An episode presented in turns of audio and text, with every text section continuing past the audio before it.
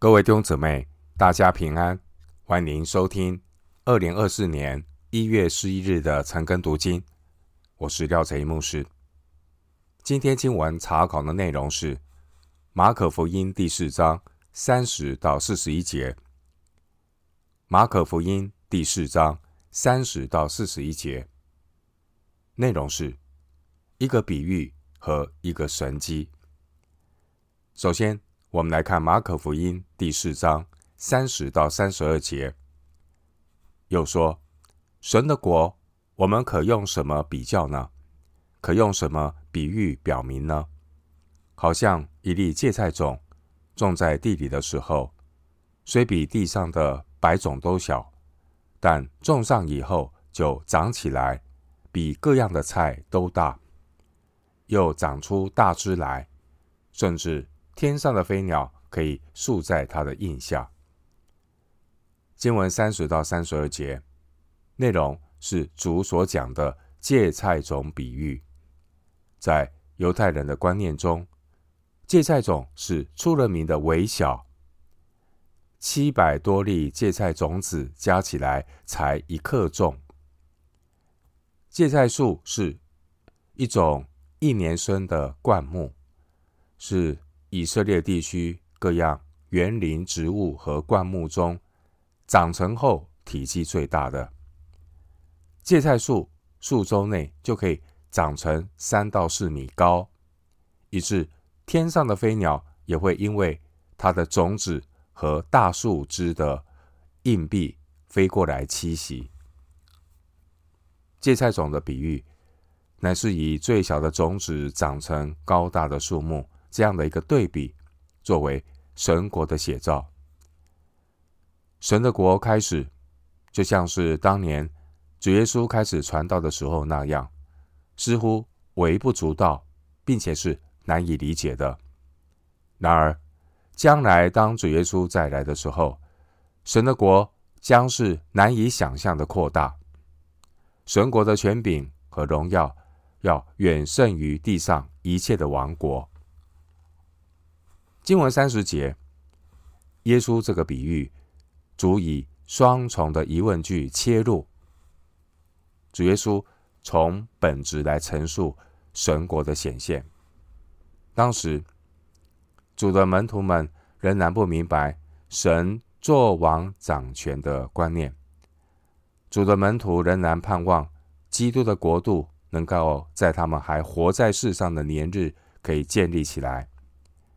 我们可以从马可福音十章三十五节、雅各和约翰自私的要求，以及使徒行传一章六节，门徒们甚至在耶稣复活之后，仍然还在问主是不是准备要复兴以色列国，建立政治弥赛亚的国度。经文三十一到三十二节，神的国度乃是在人的心中。默默的展开，在各处缓缓的扩展，满缓缓的成长。神国度的发展呢，是超越门徒所能够想象的。所以，耶稣他延续这个比喻的脉络，继续的发挥。神国一开始的时候并不起眼，但是呢，最终有极大的荣耀。芥菜种这个比喻的象征，与旧约圣经以西结书三十一章一到十四节和但以理书四章十到十六节很类似，但所要反映的主题是不同的。旧约的先知书都是在预言审判，而耶稣的比喻，特别是要强调神的国本身扩展的潜在力。在这个比喻中有提到飞鸟，可能是表明芥菜树长成之后的繁荣，连飞鸟都过来。有人解释说，这飞鸟象征恶势力的渗透。不过后面的解释可能有点呃过度的解释。回到今天的经文，马可福音四章三十三到三十四节。耶稣用许多这样的比喻，照他们所能听的对他们讲道。若不用比喻，就不对他们讲；没有人的时候，就把一切的道讲给门徒听。经文三十三到三十四节，主耶稣他透过比喻对群众讲道。这段经文，主耶稣重申他使用比喻教导人的时机。对照四章十一到十二节，主耶稣的教导是因人施教。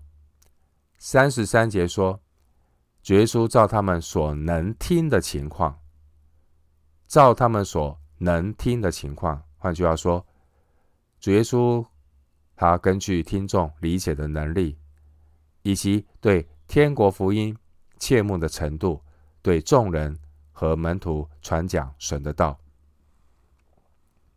经文三十三节说：“照他们所能听的。”这句话不仅是指人对道领悟的态度和程度，也是表明耶稣他的恩典和他的智慧。主耶稣他体贴人心灵有不同的状况，主耶稣就照着人所能够听的对他们讲。主耶稣既不超过。人们所能够领受的，给他们讲解，不然的话，他们就根本无法明白。主耶稣他因材施教，主耶稣的教导恰如其分，没有过与不及，实在是教会中做教导服侍人的榜样。经文三十四节说：“若不用比喻，就不对他们讲；没有人的时候，就把一切的道讲给门徒听。”主耶稣配合群众的理解力，以及群众追求真理的心，灵巧的采取不同的教导方法。主耶稣有许多的教训是针对宗教领袖的假冒为善和不良动机。主耶稣会责备，但主耶稣不只是拨乱反正责备这些宗教领袖。另一方面，主耶稣也会教导。主耶稣为了避免呢耽误他传道的侍奉，主耶稣他很有智慧的用比喻来教导，使真正有心追求的人可以明白他比喻中的含义。经文三十四节头一句话，意思是与十一节的原则一样。没有人的时候，耶稣就特别给门徒进一步讲解神国的奥秘。三十四节的第一个讲，意思是讲述和宣传；三十四节的第二个讲，意思是指讲解及启示。回到今天的经文，马可福音第四章三十五到四十一节。当那天晚上，耶稣对门徒说：“我们渡到那边去吧。”门徒离开众人，耶稣仍在船上。我们就把他一同带去，也有别的船和他同行。忽然起了暴风，波浪打入船内，甚至船要满了水。耶稣在船尾上，枕着枕着枕头睡觉。门徒叫醒了他，说：“夫子，我们丧命，你不顾吗？”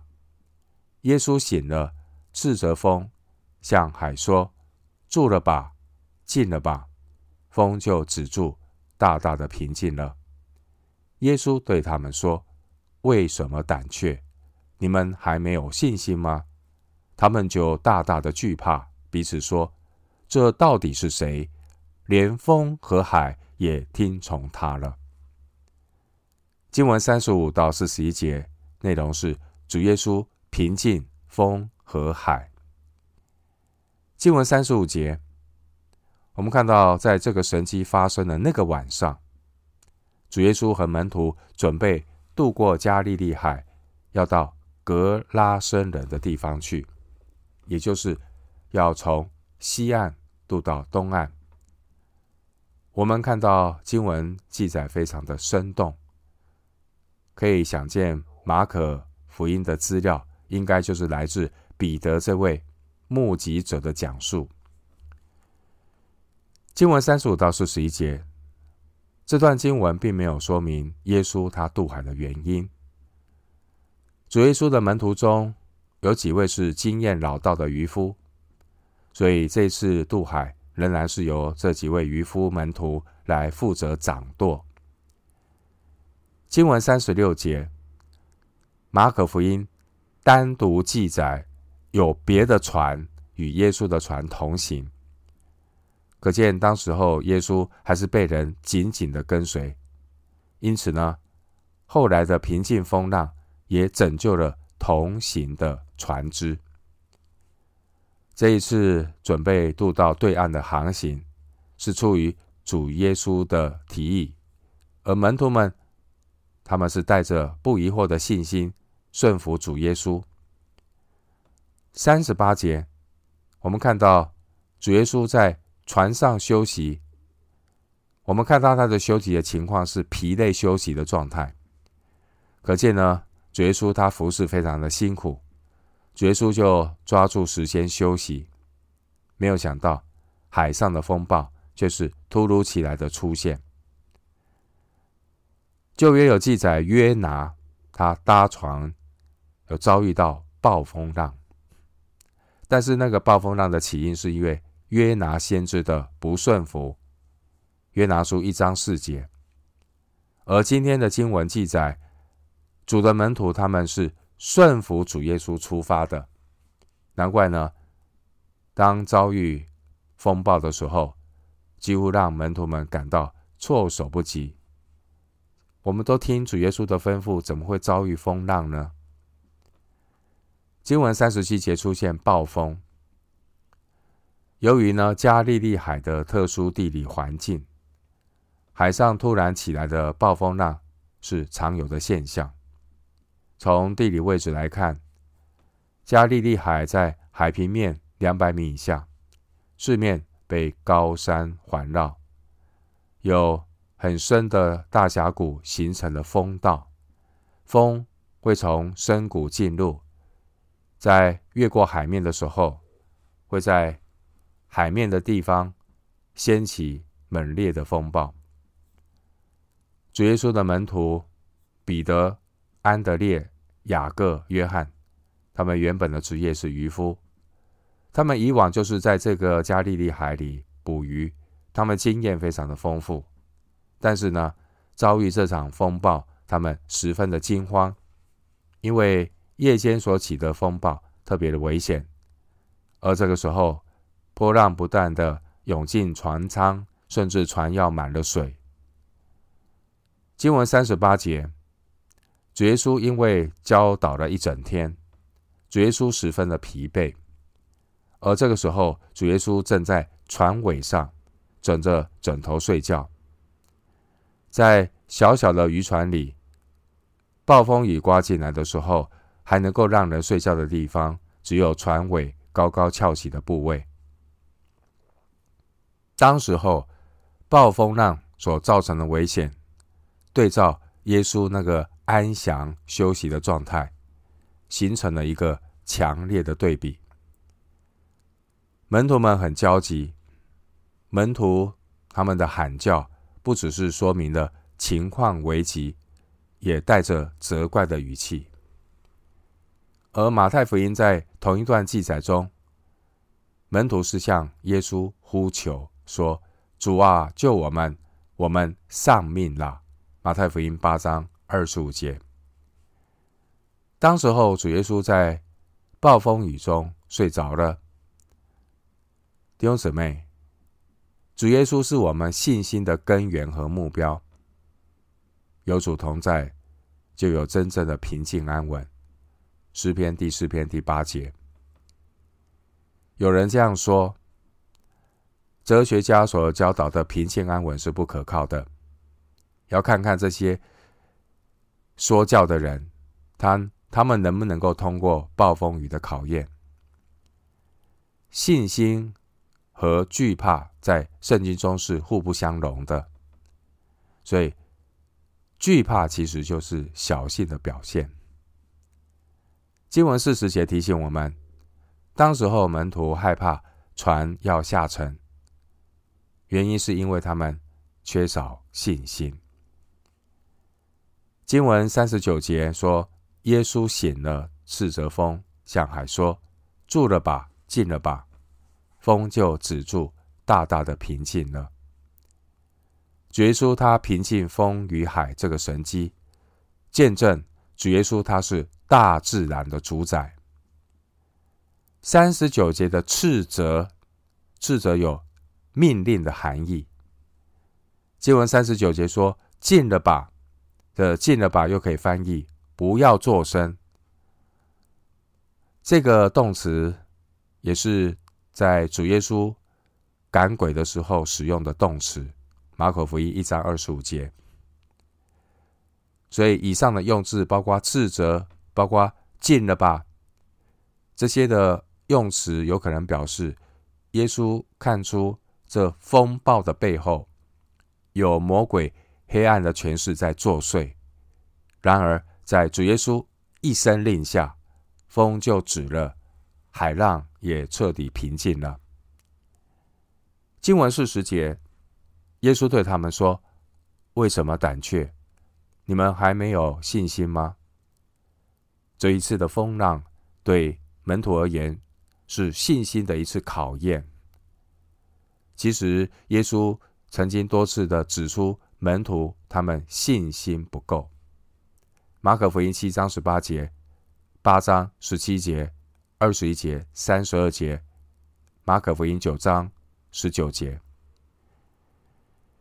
主耶稣会责备门徒在危机中的小信胆怯，即便主耶稣。多次教导门徒信心的功课，十一节、三十四节。